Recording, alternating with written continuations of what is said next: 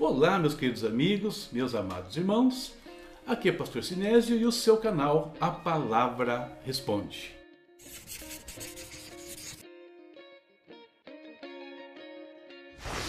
Antes de tudo, eu quero desejar que a bênção de Deus esteja sobre a sua casa, sobre a sua vida e sobre a sua família. Por aqui temos esse quadro cujo objetivo é trazer algumas reflexões, considerações bíblicas acerca de perguntas que vocês nos enviam. Equipe, tá tudo certo? Olá. Maravilha! Então vamos falar com os nossos telespectadores. Só que antes de responder a pergunta hoje, eu gostaria que vocês, vocês aqui, a equipe, desse uma palavra só de motivação para os nossos telespectadores o que vocês diriam para eles, assim, em uma palavra? Silvana. Perseverança. Perseverança. Sara. Força. Força. E você, Lucas? Fé. Perseverança, força e fé. Então, três palavras aqui da nossa equipe para a sua vida no programa de hoje, no quadro de hoje. E o que temos para responder para o nosso pessoal hoje? Quem mandou perguntas? O que, que, tem, que, que nós vamos abordar? Nós temos uma pergunta sim. Certo.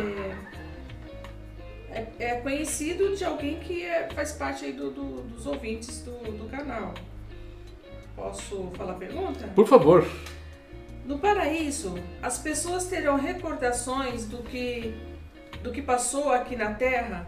Os que morreram estão conscientes ou estão dormindo? Olha só, no paraíso as pessoas vão ter, ter recordações das coisas que aconteceram aqui na Terra. Os que morreram estão conscientes ou estão dormindo? Essa pergunta, ela é uma pergunta recorrente em todos os seminários ou estudos de escatologia que eu faço. Eu acredito que não teve um evento que eu realizei que alguém não perguntou isso. O que eu acho curioso é que quando eles perguntam isso para mim, parece que eles querem ouvir a seguinte resposta: não, não lembro de nada. Eles, eles, olha, sim, eles estão todos descansando e dormindo. Parece que a resposta que o pessoal quer é essa. Sabe por que eu estou dizendo isso? Porque quando eu falo que eles sim, eles têm lembrança e que eles não estão dormindo, o pessoal fica meio assustado. Parece que essa não é a resposta que alguns gostariam de ouvir. Eles querem esquecer o passado, querem largar tudo para trás. Mas por que eu afirmo que as pessoas terão lembrança? Isso é premissa minha, pensamento meu, pastor Silésio? Ou a palavra de Deus diz alguma coisa sobre o assunto? Olha, ela fala muito. E eu quero repartir com vocês hoje três textos que vai nos mostrar claramente, primeiro, que sim, existe lembrança. E segundo, não estão dormindo. Eles estão muito conscientes e ativos. O primeiro texto que eu quero ler com vocês é um texto de Apocalipse. Vamos começar com Apocalipse, né? Porque essa pergunta foi baseada em um dos vídeos falando sobre o Apocalipse. Então o primeiro texto é Apocalipse 6, versos 9 ao 11. Quem vai ler? Quando abri o quinto selo, vi debaixo do altar as almas dos que tinham sido mortos por causa da palavra de Deus e por causa do testemunho que deram. E clamaram com grande voz, dizendo: Até quando, ó soberano, santo e verdadeiro, não julgas e vingas o nosso sangue dos que habitam sobre a terra? E foram dadas a cada um deles compridas vestes brancas, e foi-lhes dito que repousassem ainda por um pouco de tempo, até que se completasse o número de, de seus conservos que haviam de ser mortos, como também eles o foram. Então veja bem, esse texto que nós acabamos de ouvir é o quinto selo. Tá? O que, o que João viu no quinto selo? As almas dos que tinham sido mortos. Logo, estamos falando de pessoas, de cristãos que, por causa do seu testemunho, haviam sido mortos em perseguição, estavam agora na presença de Deus. Ok? Então, para ficar bem clara a questão. Agora, olha só, que acontece com esses mortos no versículo 10? E clamaram com grande voz. Oxe, morto clamando? Então fica óbvio que eles estão conscientes, eles não estão inativos, eles não estão dormindo, ok? Esse é o primeiro ponto. Clamaram com grande voz.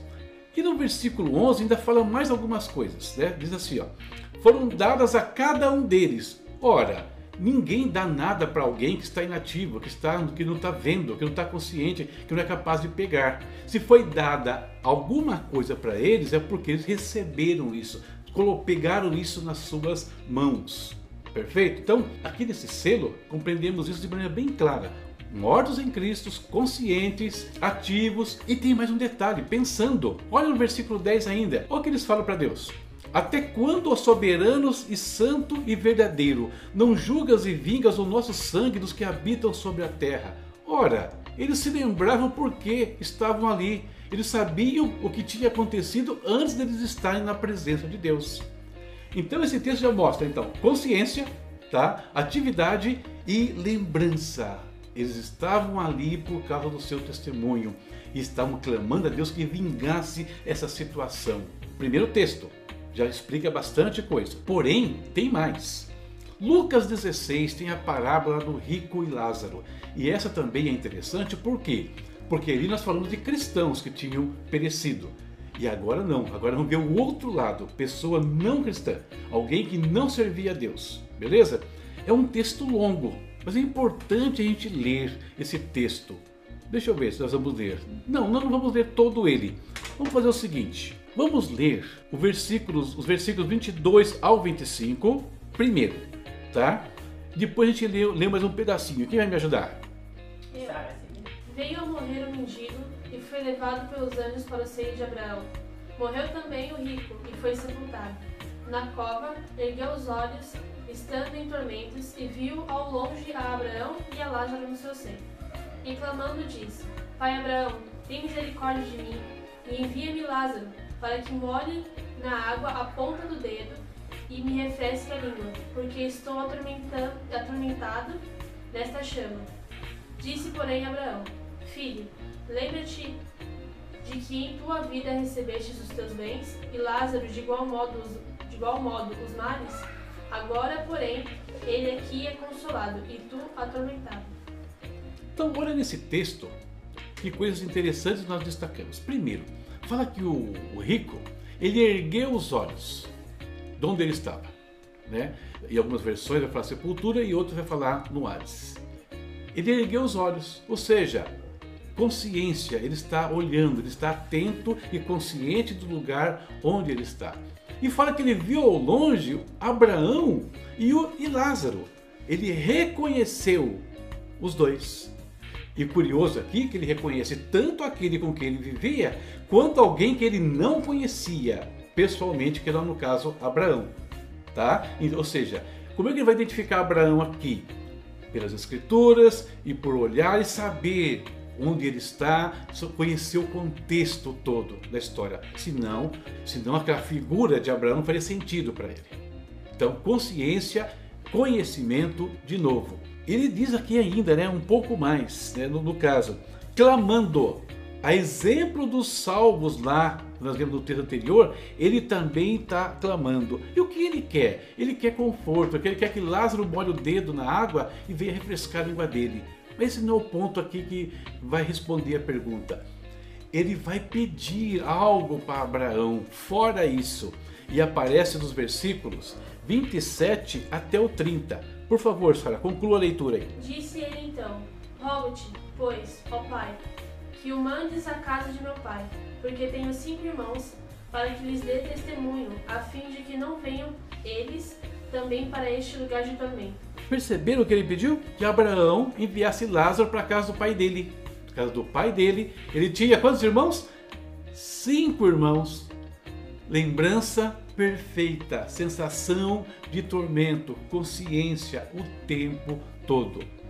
Então, dois textos já que nós estamos vendo aqui, um onde aparece só os salvos, outro onde nós temos um salvo e um não salvo, no caso, em ambas as situações, lembrança, consciência, atividade. Perfeito, queridos? E eu quero terminar essa resposta lendo Mateus 22. Quem vai ler, por favor? Mateus 22, 31 e 32. E, quanto à ressurreição dos mortos, não tendes lido o que vos foi dito por Deus ao declarar: Eu sou o Deus de Abraão, e o Deus de Isaac, e o Deus de Jacó? Deus não é Deus de mortos, mas de vivos. Então, esse, essa conversa que Jesus está falando aqui acontece naquela prosa entre ele e os fariseus e os saduceus, onde os saduceus questionavam a ressurreição. Porque os saduceus, não sei se você sabe, não acreditam em ressurreição, nem em anjos e nem espíritos, tá? Ao contrário dos fariseus. E aí Jesus dá essa resposta para eles, né? quanto à ressurreição, não tendes lido o que vos foi dito por Deus? Eu sou o Deus de Abraão, o Deus de Isaac e o Deus de Jacó. Olha, ou seja, Deus estava se referindo a esses homens, sou Deus deles, mas eles já haviam morrido há muitos séculos atrás. Eu sou o Deus deles. E o que, que Jesus fala? Deus não é Deus de mortos, mas de vivos. Eles estão vivos lá, estão ativos. Perfeito? Essa é a nossa resposta para o nosso leitor anônimo. espero que chegue até ele e que ajude ele nas suas dúvidas quanto à palavra de Deus. Eu esqueci de falar no começo, mas não se esqueça dos três cliques. Inscreva-se, ative e curta e assim você vai estar nos ajudando sobremaneira no crescimento e no desenvolvimento desse canal. E também envie a sua pergunta, envie o seu questionamento, envie a sua dúvida. Terei grande prazer, segundo aquilo que Deus nos conceder aqui, de compartilhar algo com você e trazer uma resposta para a sua vida. Pessoal, estamos terminando por hoje essa parte?